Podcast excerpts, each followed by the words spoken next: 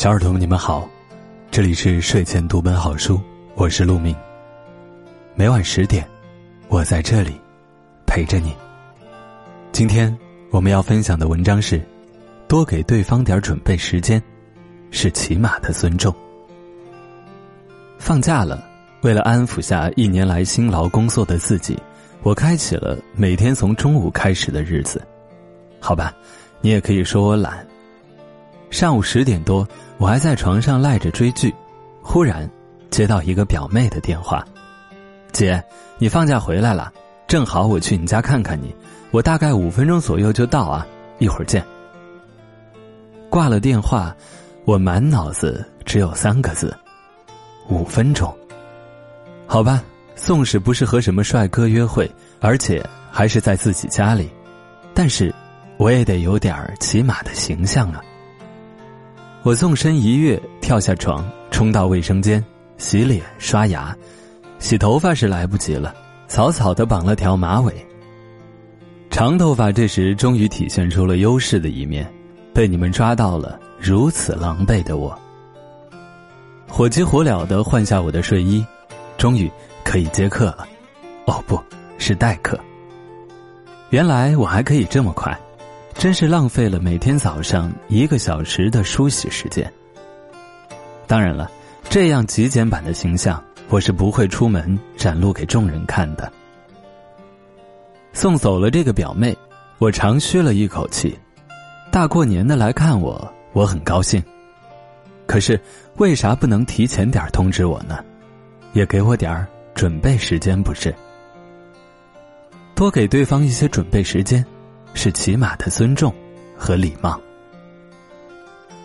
小桃曾和我说起她的朋友，那是个敢说敢做的女孩，想起什么点子，马上就要落实下去。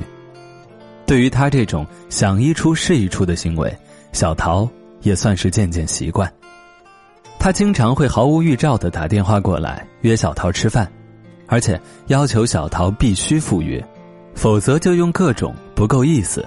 我好可怜之类的话来道德绑架他，因为没有事先告知，有时候小桃已经做好了饭菜，或者已经有约在身，时间又很晚，很多计划都要改变，真的让他苦不堪言。而当他风风火火的赶去，往往还要等待朋友的姗姗来迟。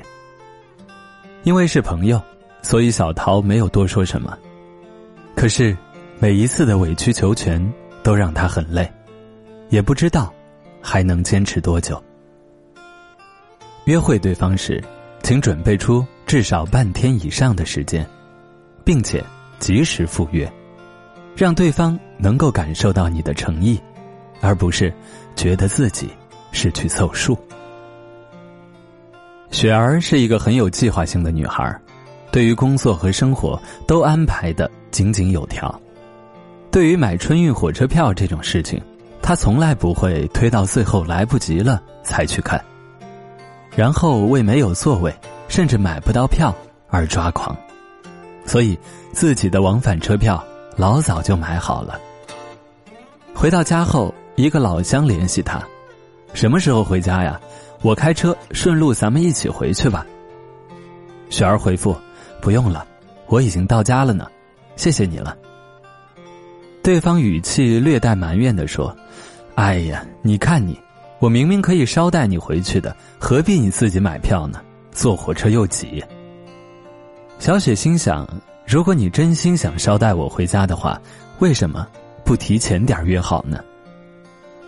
自己若真的等待这个顺风车，万一最后没法同行，自己岂不是连票都买不到了？你的热心若是不能早一点来，看起来只有马后炮的嫌疑。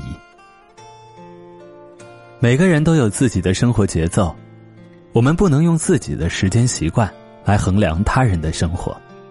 如果需要约见，那么就事先询问好对方的合适时间，保持一定的预见性，才能让双方都觉得舒适。这里是睡前读本好书，我是陆明。今天的文章就是这样，感谢你的收听，我们下期不见不散。